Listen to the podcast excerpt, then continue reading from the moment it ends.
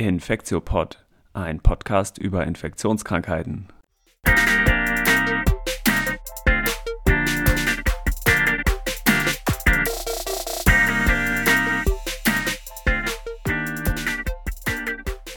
Willkommen zu einer neuen Folge vom Infektiopod, dem Podcast über Infektionskrankheiten.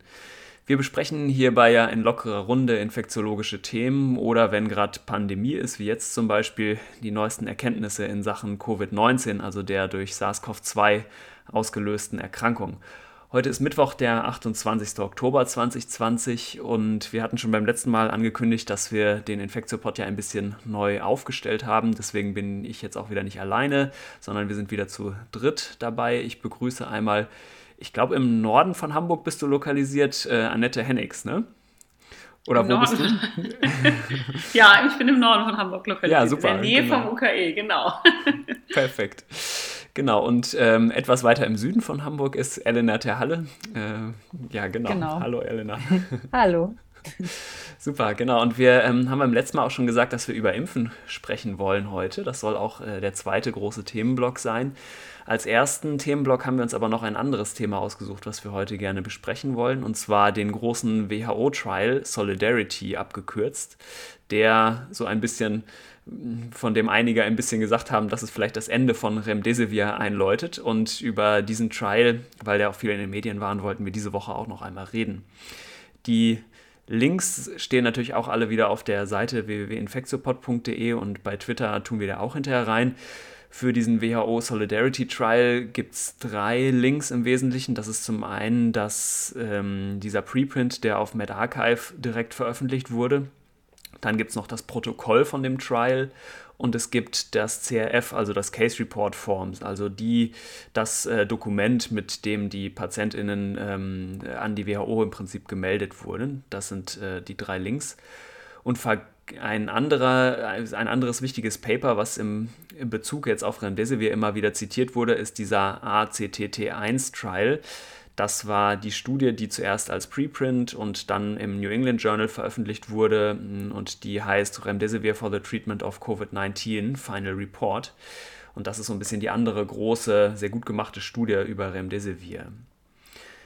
Annette, willst du vielleicht anfangen, uns so eine kurze Einführung zu diesem Solidarity Trial einmal zu geben und dann diskutieren wir vielleicht die beiden Unterschiede auch zwischen dem Solidarity und dem ACTT1 Trial. Genau, also das Solidarity, das war ja oder ist eine oder war eine große Studie, die ähm, hauptsächlich von der WHO gesponsert worden ist, die multizentrisch in vielen Ländern und vielen Krankenhäusern ganz viele Patienten mit äh, Covid-19 eingeschlossen hat, knapp 12.000 erwachsene Patienten. Und die wurden dann ähm, äh, verteilt auf verschiedene Behandlungsarme. Und zwar wurde untersucht Remdesivir, Hydroxychloroquin, Lopinavir, Interferon und kein Medikament, also Standard of Care als Vergleichsgruppe.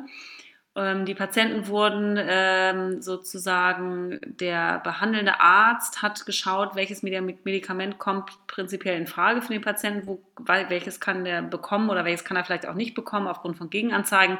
Und dann wurden die Patienten eben randomisiert in diese verschiedenen Arme. Man hat ähm, relativ früh dann gemerkt, Lopinavir und Interferon, das wird irgendwie nichts, hat das dann auch vorzeitig ähm, rausgenommen. Für Remdesivir sind knapp 3000 Patienten in den Behandlungsarm eingeschlossen worden. Die haben dann zehn Tage Remdesivir bekommen. Und ähm, ja, diese berühmteste Abbildung ist eigentlich die, die ähm, Überlebenskurve Remdesivir versus Standard of Care, wo es überhaupt keinen Unterschied gegeben hat. Und das ist dann so durch die Presse gegangen mit, ähm, das ist irgendwie der Tod von Remdesivir, das war es jetzt. Ähm, aber ganz so kann man es, glaube ich, nicht sagen tatsächlich. Also du hattest ja diese anderen Studien schon angesprochen. Ähm, keine der Studien bislang hat ja einen Überlebensvorteil gezeigt. Das ist also nichts Neues sozusagen, dass Remdesivir jetzt nicht so das, das Top-Medikament ist. Ähm, und was die anderen Studien ja gezeigt haben, ist eben, dass insbesondere Patienten, die zwar Sauerstoff brauchen, aber noch nicht intensivpflichtig sind und die man vielleicht auch eher früh behandelt, davon profitieren, weil einfach die Virusvermehrung ähm, gestoppt oder unterbrochen wird. Und ähm, ich, also diese Pre Print muss man sagen, da fehlen noch viele Informationen. Also methodisch sind da Sachen ähm, noch nicht erwähnt in der Veröffentlichung. Ähm, der Einschlusskriterium war, Zitat, definitive Covid. Also es war auch gar nicht äh, klar, sind die Patienten PCR-positiv tatsächlich diagnostiziert oder war das einfach in einer pandemischen Situation Patienten mit Atemwegsinfekten. Dann ist es auch so, dass vorher keine Sample Size festgelegt worden ist. Also es gab keine richtige Power-Analyse, die gesagt hat, wir brauchen 10.000 Patienten, um den Unterschied ähm, festzustellen, den wir messen wollen. Das ist halt eine Real-Life-Studie. Ne? Die WHO hat halt gesagt, wir machen es sehr unbürokratisch. Es gibt irgendwie kurze Meldewege, kurze Formulare, alles elektronisch, sodass natürlich das in, in hoch ähm, volatilen äh, Situationen, wo viele Patienten kommen und die Gesundheits- oder die, die Ärzte jetzt nicht Zeit haben, noch irgendwie 50 Formulare auszufüllen, dass viele Patienten eingeschlossen werden kann. Und man muss aber jetzt, glaube ich, wirklich den Peer Review mal abwarten, dass sich das Statistiker mal vernünftig angucken. Ähm, wie, wie gut diese Daten sind. Also das ist eine Real-Life- äh, Kohorte und es zeigt aber ja nichts Überraschendes. Und das muss man sagen, ist vielleicht so ein bisschen in der Presse hochgekocht äh, mit diesem sehr plakativen, äh, dieser sehr plakativen Überlebenskurve. Ähm, aber das wussten hm. wir ja eigentlich schon vorher, muss man ja. sagen. Genau, ja, vielleicht können wir, ähm, genau, du hast schon ganz viele wichtige Punkte genannt, vielleicht können wir auf so ein paar Unterschiede zu diesem ACTT1-Trial, also diesem großen, ran ähm, placebo-kontrollierten Trial, nochmal eingehen. Und das äh, erste ist, der erste große Unterschied ist schon, ähm, dass Solidarity eben nicht äh, verblindet war, ne? sondern dass es ein Open Label war. Das heißt, es wussten eigentlich alle, ähm, vor allem die Ärztinnen und Ärzte, die es durchgeführt haben, auch, also die Behandelnden wussten, ähm, welches Medikament gegeben wird. Und das ist natürlich total etwas, was so eine Studie immer ähm, äh, vulnerabel, immer verletzlich macht für, für Bias letztlich in beide Richtungen. Ne? Man könnte sich ja vorstellen, dass zum Beispiel besonders kranke Patienten jetzt Remdesivir bekommen haben und dementsprechend vielleicht sogar ähm, eher sterben.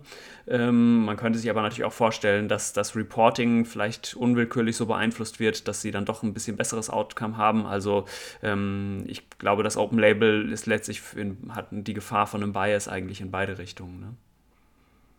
Absolut. Und auch das, ich hatte auch noch so eine, so eine, auch so eine Aufarbeitung von, von jemandem gelesen, der dann auch gesagt hat, natürlich gab es ja auch sehr viele Mood Swings so in der ganzen Zeit. Ne? Also dann wurde das eine Medikament wurde sehr gehypt, Hydroxychloroquin, das war dann irgendwie schnell wieder weg. Lopinavir war ja schon relativ am Anfang, hat man gemerkt, das bringt irgendwie nichts. Also das beeinflusst natürlich dann auch irgendwie die Entscheidung für das eine oder für das andere. Genau. Ja. Also das hat sicherlich Schwächen, dieses Trial, aber die Stärke ist natürlich, dass viele, viele, viele Patienten eingeschlossen worden sind und das ähm, muss man ja, ich glaube, also ich bin nicht ähm, kompetent genug, das jetzt in der, in der Gänze zu durchdringen, die statistische Power und ähm, was es da noch für, für, ähm, für Probleme gibt. Aber da bin ich sehr gespannt auf, den, hm. auf die Reviews und wo es dann ja, Power-Analyse muss man vielleicht auch noch kurz erklären, ist so ein statistisches Verfahren, mit dem man, hm, bevor man eine Studie macht, eigentlich mit gewissen Grundannahmen der Inzidenz, zum Beispiel der Erkrankung, ähm, berechnen kann, wie viele ProbandInnen man potenziell braucht, um einen Effekt von einer bestimmten Größe nachzuweisen. Und das ist eigentlich ein Standardverfahren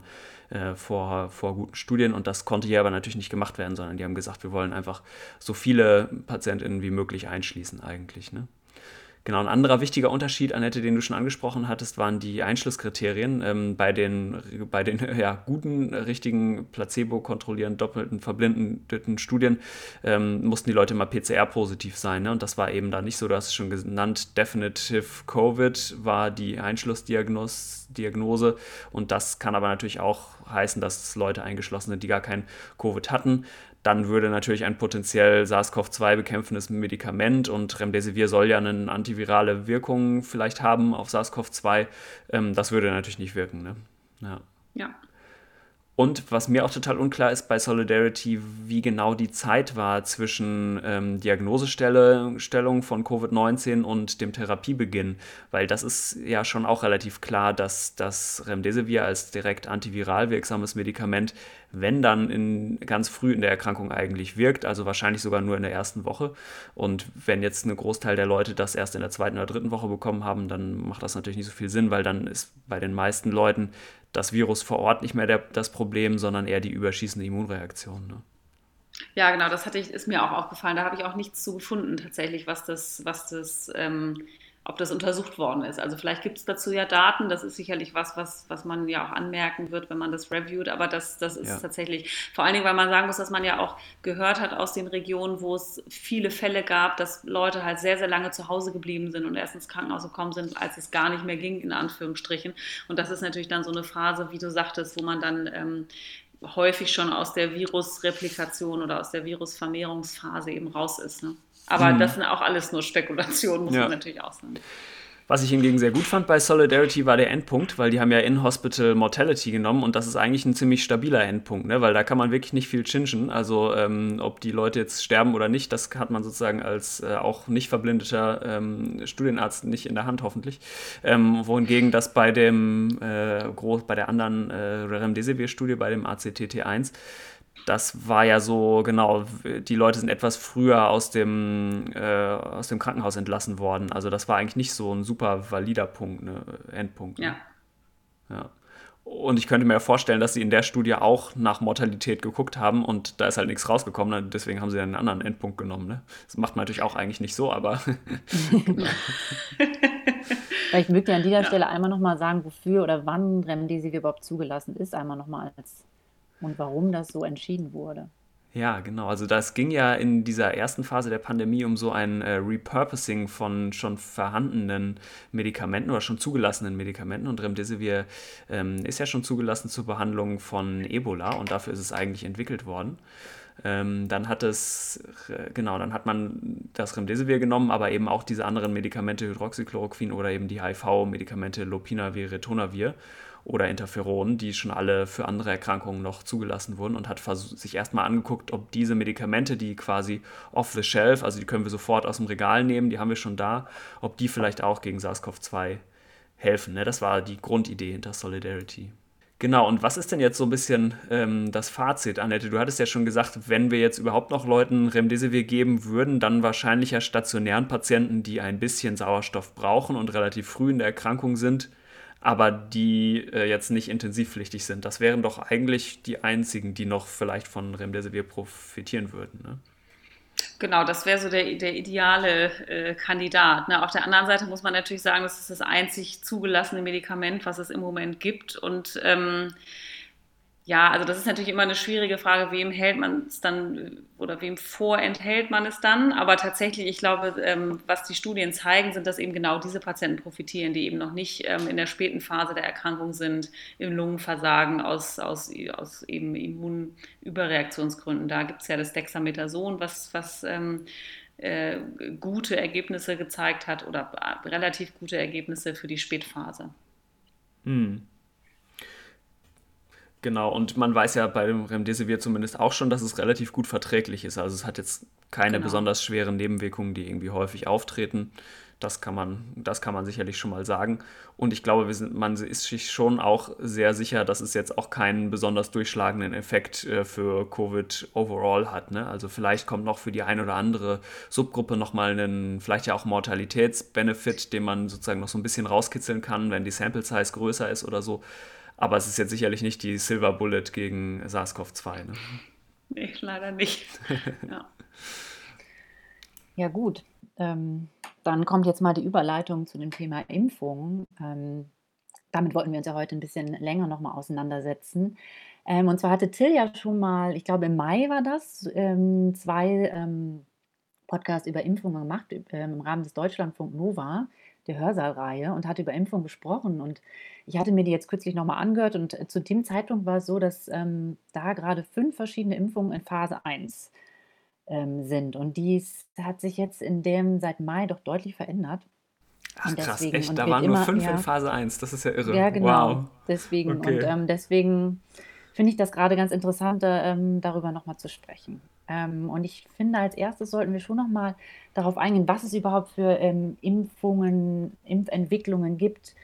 Ähm, weil je nach Quellen weiß man, dass es ungefähr mittlerweile weltweit fast 200 ähm, Impfkandidaten gibt, an denen gearbeitet wird. Und ähm, genau, vielleicht ähm, so einen kurzen Überblick, Till, nochmal. Was gibt es überhaupt für Kandidaten und welche sind ja möglicherweise sind gute Kandidaten, die relativ weit fortgeschritten sind? Ja. Genau, ich denke, wir sollten einmal noch auf die äh, Technologien, die eingesetzt werden, zu sprechen kommen. Und dann gucken wir uns ein bisschen genauer an, welche von den Kandidaten in äh, welcher Phase der klinischen Erprobung ja. sind. Wir unterscheiden ja so ganz grob zwischen der ähm, vorklinischen, also präklinischen und Testung und der klinischen Erprobung. Und die präklinische Testung umfasst halt äh, Zellkultur und Tiere und die klinische Erprobung ist, sind die Versuche am Menschen. Da gibt es eben diese drei Phasen. Phase 1 ist äh, die erste Phase an vielleicht so 20 bis 50 ProbandInnen, wo es vor allem um Sicherheit und Verträglichkeit des Impfstoffes geht. Phase 2 ist dann bei einigen hundert ProbandInnen. Ähm, da geht es dann auch schon ein bisschen um eine Immunreaktion, die hervorgerufen wird. Und Phase 3 ist eben diese ähm, wirklich kritische Phase der Impfstoffentwicklung mit mehreren 10.000 ProbandInnen. Und da ist eben dieses äh, wichtige Kriterium, was da untersucht wird, ist die Effektivität. Also wie gut schützt der äh, Impfstoff wirklich vor der Infektion oder vor der Erkrankung auch. Ne? Und an Impfstofftechnologien, die verwendet wurden in der Vergangenheit und jetzt verwendet worden werden, würde ich so grob drei Gruppen unterscheiden. Das erste sind traditionelle Technologien der Impfstoffentwicklung, Impfstoffherstellung, die wir schon seit vielen Jahrzehnten, zum Teil schon seit über 100 Jahren benutzen. Das zweite sind neuere Technologien, die in den letzten, sagen wir mal, ein bis zwei Jahrzehnten hm, entwickelt wurden und von denen es auch schon eine ganze Reihe von zugelassenen Impfstoffen gibt. Und das dritte sind experimentelle Technologien, wo noch kein zugelassener Impfstoff für den Menschen eigentlich existiert. In dieser ersten ähm, Gruppe der traditionellen Technologien äh, finden sich zum Beispiel inaktivierte Impfstoffe. Also da kann man einfach ein Virus nehmen, das in der Zellkultur in großen Mengen anzüchten und dann das zum Beispiel in Formaldehyd werfen, werfen oder das auf andere Arten und Weisen inaktivieren. Da wäre so ein Beispiel das inaktivierte Poliovakzin, also das, was wir heute gespritzt kriegen, wenn wir uns gegen Kinderlähmung schützen wollen. Eine andere Technologie ist, sind so attenuierte ganze Viren, also Viren, die abgeschwächt sind, zum Beispiel, weil sie in ungünstigen Bedingungen immer wieder passagiert wurden oder so. Da wäre das orale Poliovakzin, also OPV, wäre ein Beispiel dafür.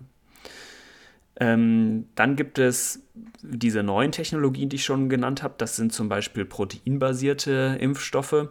Also da gibt es auch wiederum verschiedene, zum Beispiel Subunit-Impfstoffe, also wo nur ein äh, Teil des Virus, zum Beispiel beim SARS-CoV-2 wäre das das Spike-Protein, oder auch nur ein Unterteil von dem Spike-Protein, zum Beispiel die rezeptorbindende Domäne, ähm, verimpft wird.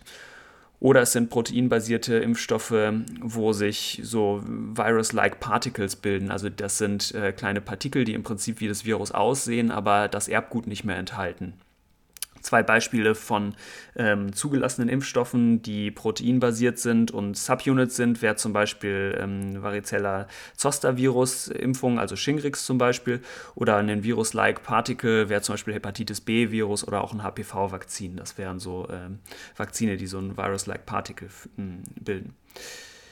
Genau, das sind gewissermaßen die Technologien, die jetzt noch nicht ganz alt sind, aber die ähm, in den letzten ein bis zwei Jahrzehnten so auf den Markt gekommen sind. Und dann gibt es eben noch verschiedene experimentelle Technologien, bei denen eigentlich fast noch keine Impfstoffe zugelassen worden sind. Und das sind zum einen äh, die vektorbasierten Impfstoffe. Das ist ähm, eine Methode, die nach dem Baukastenprinzip funktioniert, wo man also einen Virus nimmt ähm, und da ein kleines, der eigentlich den Menschen nicht besonders krank macht und da ein kleines Stück rausschneidet und stattdessen ein, äh, das Spike-Protein jetzt zum Beispiel von SARS-CoV-2 ähm, einfügt. bei diesen vektorbasierten Impfstoffen kann man auch noch unterscheiden, sind sie replikationskompetent oder nicht replizierend, also können sie sich im Menschen noch vermehren.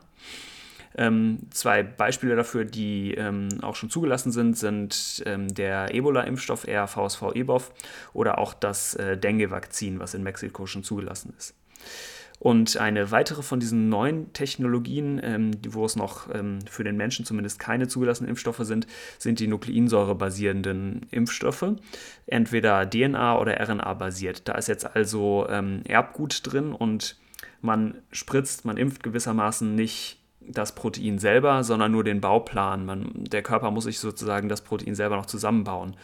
Bei den DNA-basierten Impfstoffen muss diese Erbinformation erst noch in den Zellkern, wird dann da in RNA ähm, umgewandelt und muss dann wieder ins Zytoplasma, wo dann das ähm, Protein basiert, äh, wo dann das Protein produziert wird.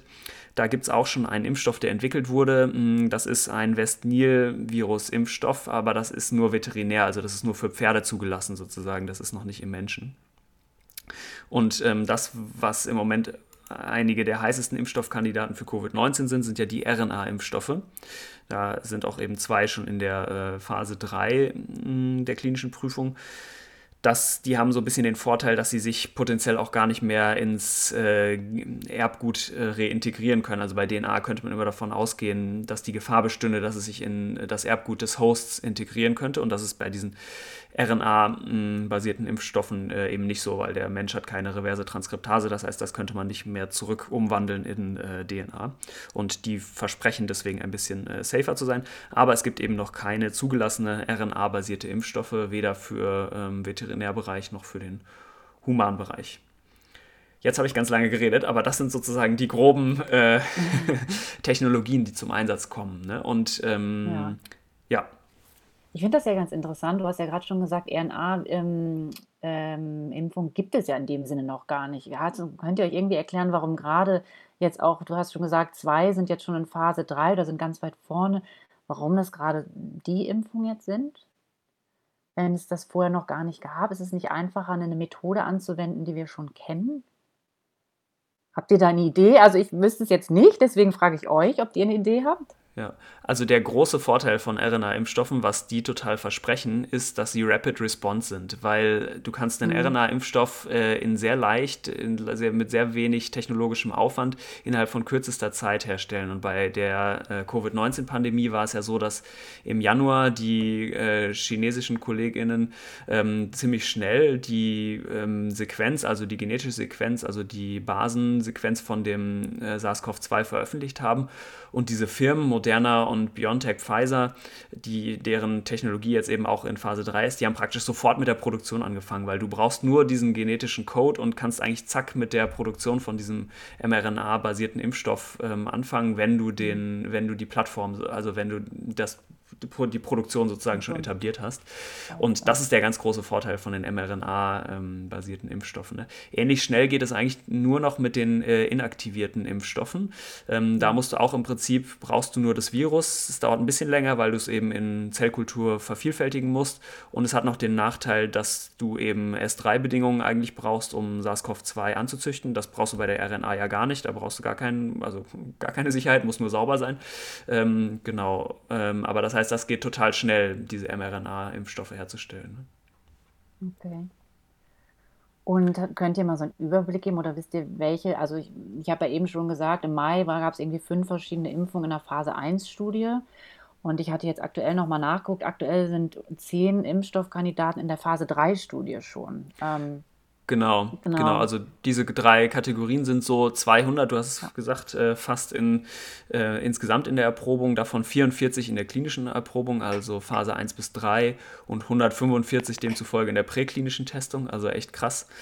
Ähm, und diese 10 in der Phase 3, davon sind zwei, nämlich einmal von Moderna und von Pfizer und BioNTech, sind mRNA-basiert. Dann haben wir vier Kandidaten, die auf nicht replizierenden viralen Vektoren, also es war dieses Baukastenprinzip, äh, basieren. Dann haben wir einen Protein-Subunit und drei davon sind äh, ganzes Virus, die inaktiviert sind. Ne? Mm, das sind sozusagen, das ist sozusagen der Stand. Die sind alle in Phase 3 und zwei davon, kann man auch sagen, sind ja auch schon zugelassen. Das ist auch ein bisschen abgefahren. Und zwar zwei von den vier nicht replizierenden viralen Vektorimpfstoffen. Ähm, das sind beides Adenovirus 5-basierte Impfstoffe. Das eine ist ja in, China fürs Militär schon zugelassen von der Firma CanSino und das andere ist in Russland zugelassen. Gamaleya Institut heißt das. Genau, aber das, das heißt, die haben zumindest in Teilen der Welt schon eine Zulassung, die beiden Impfstoffe. Ne? Das war dieser Sputnik-Impfstoff aus Russland, ne? der da auch durch die Presse ging. so hieß er wohl. Der, ja. Das fand ich total verrückt. Ne? Da gibt es auch irgendwie überhaupt also hat da jemand mal irgendwie eine Studie oder sowas zugesehen, das wurde einfach bums, dann war es zugelassen. Ne? Also das ist schon alles sehr verrückt. Also da sind ja tatsächlich Daten veröffentlicht worden, aber an den ah, okay. Daten ist mein letzter Stand, gab es dann wiederum große Zweifel, weil da mhm. sich, also vereinfacht gesagt, so ein paar Zahlendoppelungen drin waren, wo Leute gesagt haben, Moment mal, das ist jetzt sehr unwahrscheinlich, dass sich diese Zahlen hier mehrfach vorkommen.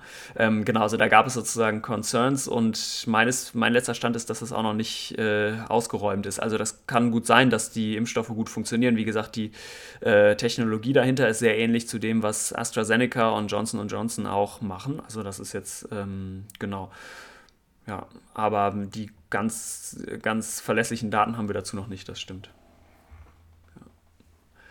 Genau, und ansonsten habe ich noch an News gefunden, dass ähm, einer von diesen mRNA-Impfstoffen von der Firma Moderna nämlich, also oder mit und mit einer großen Behörde aus den USA, mit dem NIAID, zusammen entwickelt, ähm, dass die ihre Phase 3-Studie jetzt schon zu Ende rekrutiert haben. Das heißt, die haben alle 30.000 ProbandInnen, die sie ähm, rekrutieren wollten, ähm, voll also die haben die Studie vollgekriegt sozusagen schon. Ne? Die sind jetzt noch nicht alle das letzte Mal geimpft worden, ähm, aber sind zumindest schon alle in die Studie rekrutiert. Also das ist doch schon ein ziemlicher Erfolg. Das heißt, wir kriegen ja wahrscheinlich auch dann dieses Jahr noch Ergebnisse aus den Studien, ne? Genau, das, da kommen wir jetzt nämlich zu dem nächsten. Wann kriegt man Ergebnisse? Wann kriegt man vielleicht auch erste Ergebnisse? Und diese Firmen haben auch alle schon angekündigt, dass sie Zwischenanalysen oder Interimsanalysen machen. Die haben sich so ein Prozedere überlegt, das heißt Triggered Interim Analysis.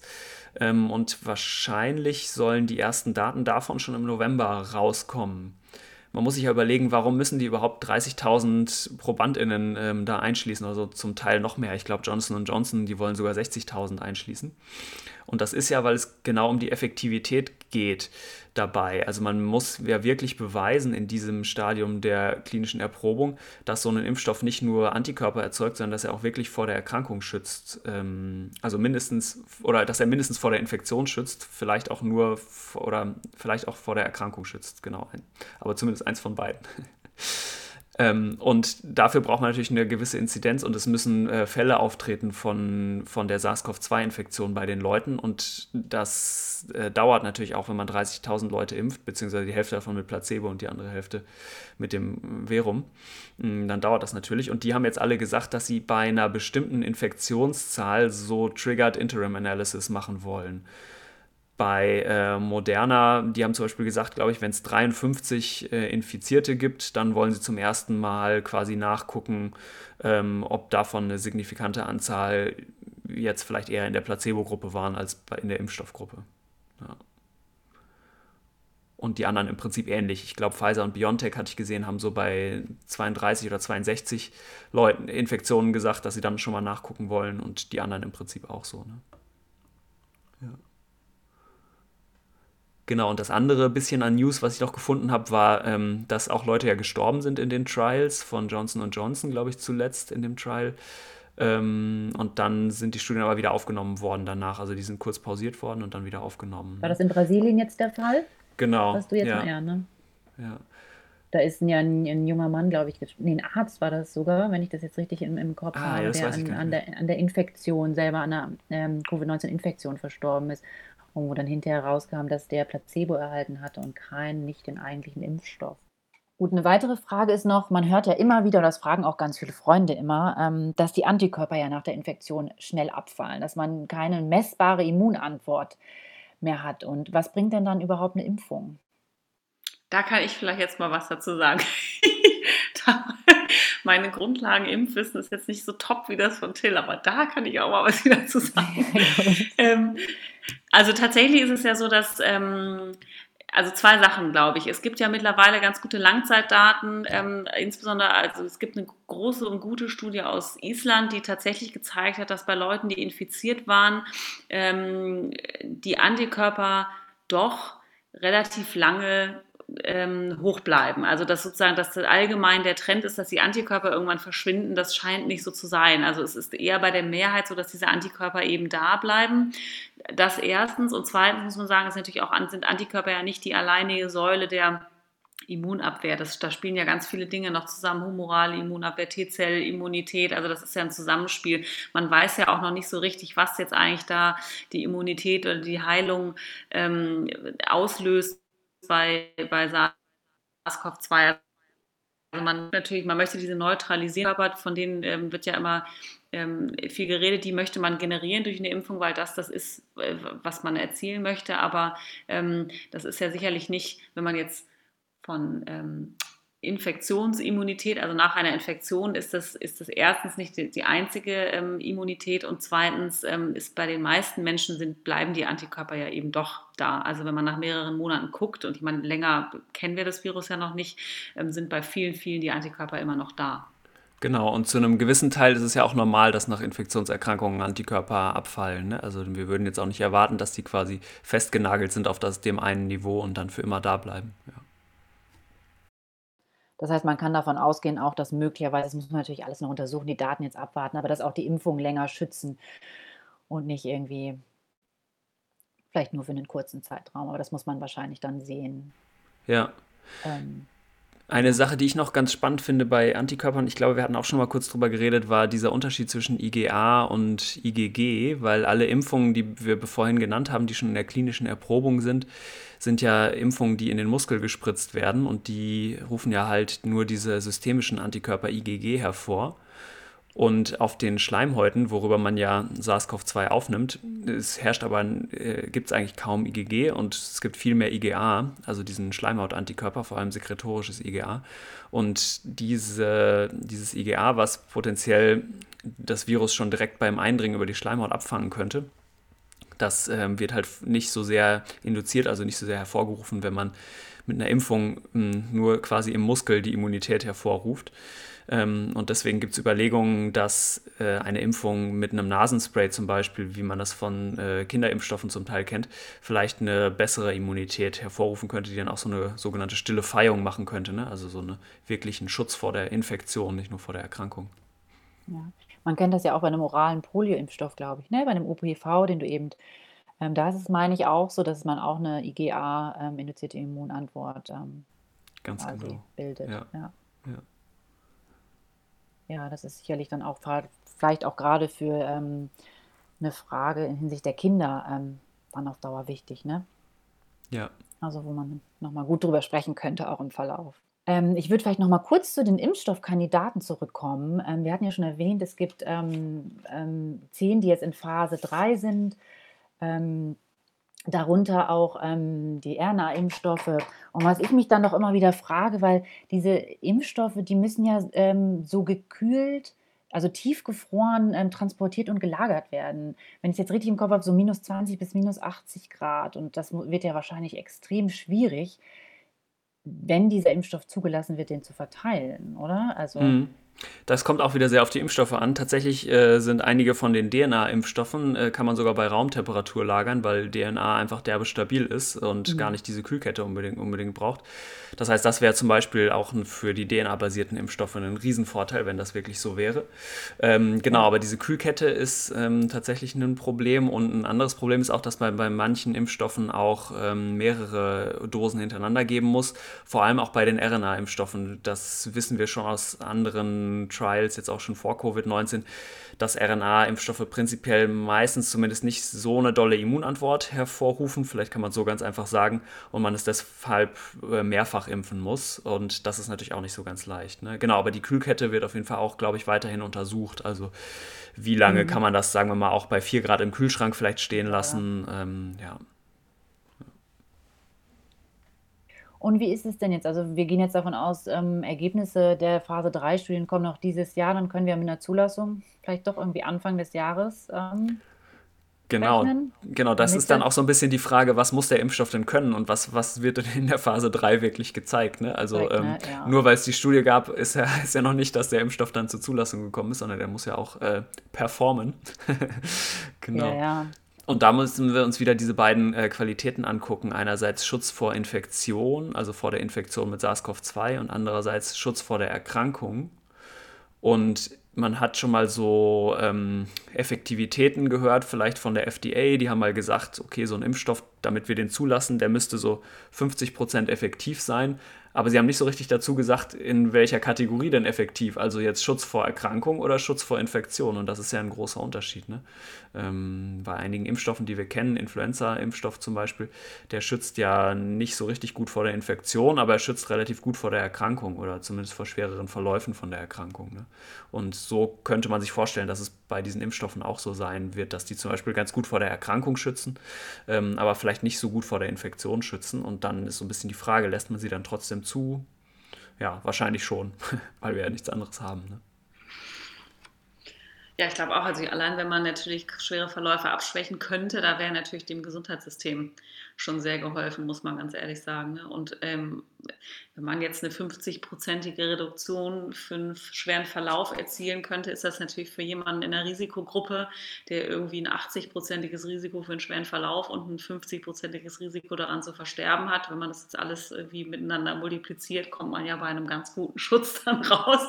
Ähm, dann wäre das, hätte man natürlich da schon mit gewonnen. Und da kommt man auch dann gleich zu der Frage, wie nimmt man denn eigentlich? Man wird ja nicht sofort irgendwie sieben Milliarden Dosen Impfstoff zur Verfügung haben. Das wird sicherlich auch nochmal eine ethisches, ähm, ja, mehr als ein Dilemma, es ist ja ein Multilemma sozusagen, wem, wem man jetzt als erstes diesen Impfstoff ähm, gibt. Ne? Also wer muss geschützt werden?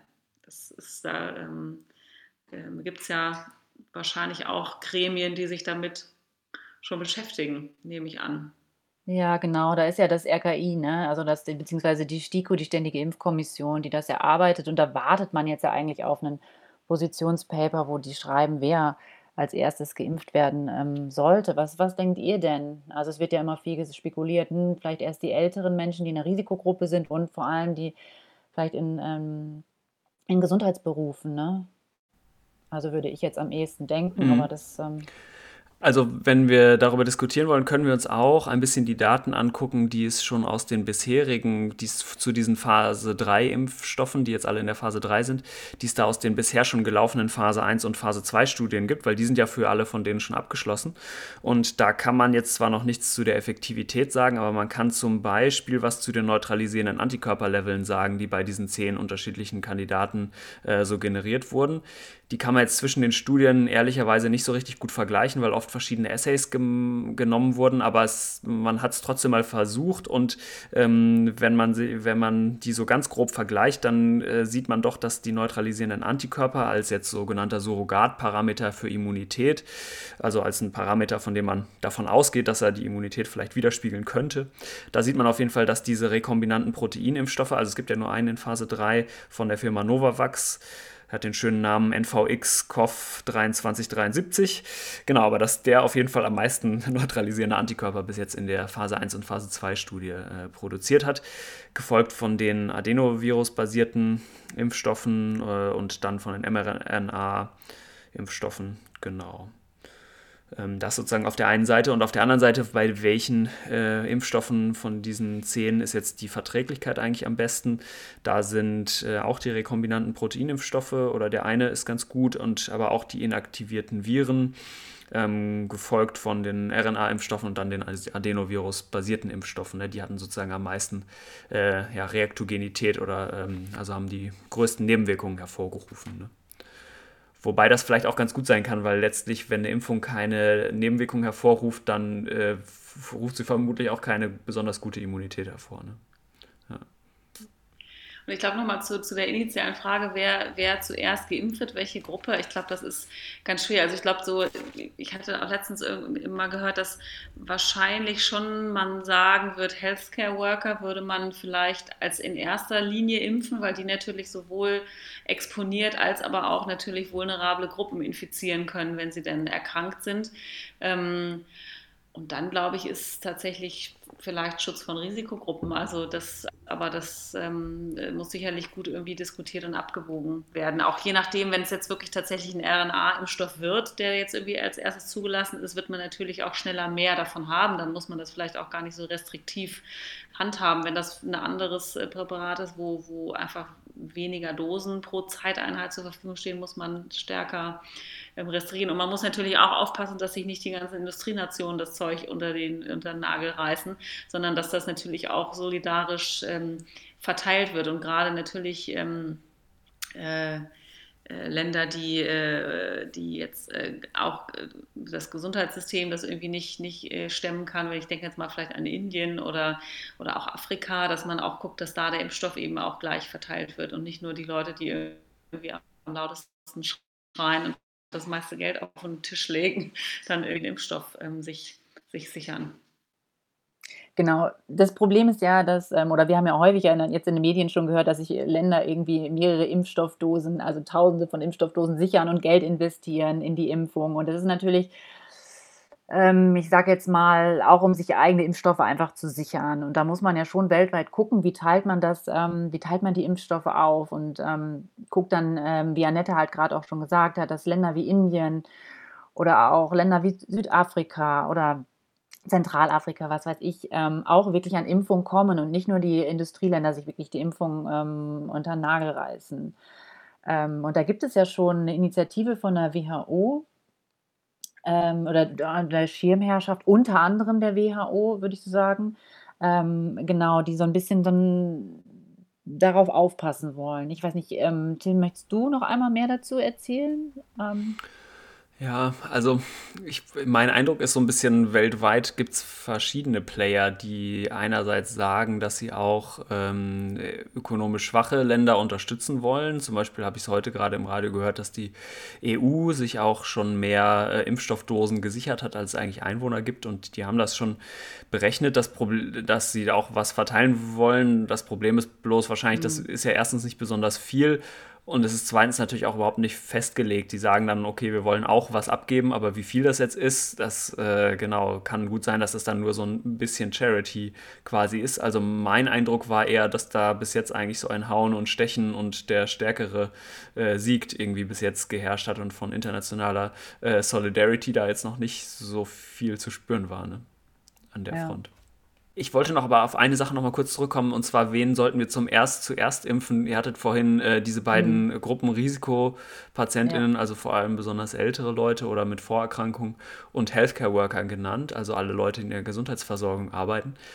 Und ich glaube, das kommt aber ein bisschen darauf an, was für einen Impfstoff wir kriegen oder besser gesagt, was bei den Phasen 3 Ra Studien rauskommt. Weil wenn ich jetzt einen Impfstoff kriege, der mich nur vor der Erkrankung schützt, aber nicht vor der Infektion schützt oder sogar vielleicht einen Zustand hervorruft, in dem ich selber nur noch extrem selten erkranke, aber das Virus noch fröhlich bekommen kann und dann auch noch äh, andere Leute anstecken kann, wie es zum Beispiel bei dem äh, inaktivierten Polio-Impfstoff ja so ist, ähm, dann, dann wäre das natürlich eigentlich was, mit dem ich nicht so gerne Healthcare-Worker impfen mhm. lassen würde. Es sei denn, ich überwache sie sehr, sehr streng und teste sie jeden Tag. Ne?